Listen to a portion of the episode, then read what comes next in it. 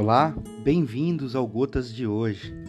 Estamos no Evangelho de João, capítulo 3, versículos de 22 a 24. Depois dessa conversa, Jesus foi com seus discípulos para o interior da Judéia e descansou um pouco com eles ali. Ele também batizava. Ao mesmo tempo, João batizava em Enon, perto de Salim, onde há muita água. Isso foi antes de João ser preso.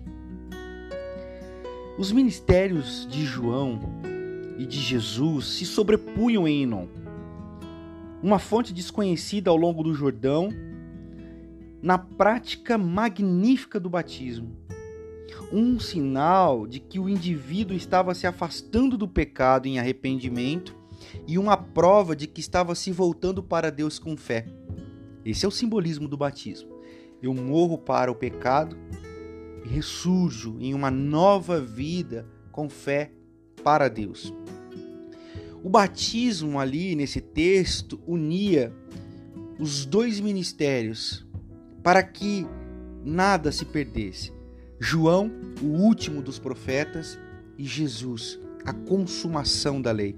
Jesus, a, a tabernaculação do divino.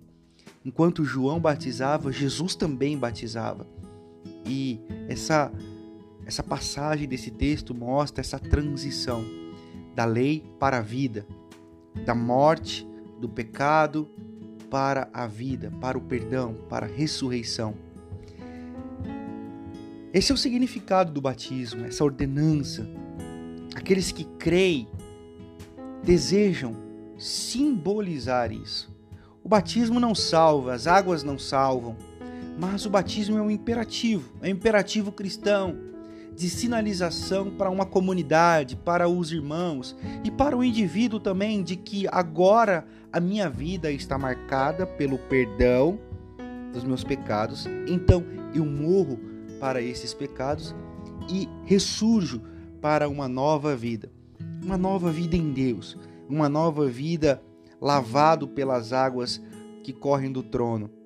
Isso não significa que seremos perfeitos e não significa que deixaremos de pecar, mas significa que reconhecemos a quem nós nos prostramos, reconhecemos que nós não somos capazes que não somos autossuficientes e reconhecemos que dependemos da graça e da misericórdia, onde nós sempre estaremos prostrados. Esse é o convite do evangelho para mim e para você diante desse texto onde João e Jesus batizavam, que nós possamos aprender a se prostrar diante dessa maravilhosa graça. Existem pessoas, por isso eu convido você a compartilhar. Existem pessoas que muitas vezes se prendem às águas do batismo, se prendem aos ritos da religião, se prendem aos pesos da lei. E o convite do evangelho, ele é maravilhoso porque nos liberta de todos estes pesos, nos coloca diante da graça e da misericórdia. Eu convido você a compartilhar esse Gotas de Esperança de hoje para que mais e mais pessoas tenham contato, ouçam dessa mensagem do Reino de Deus. Até o próximo.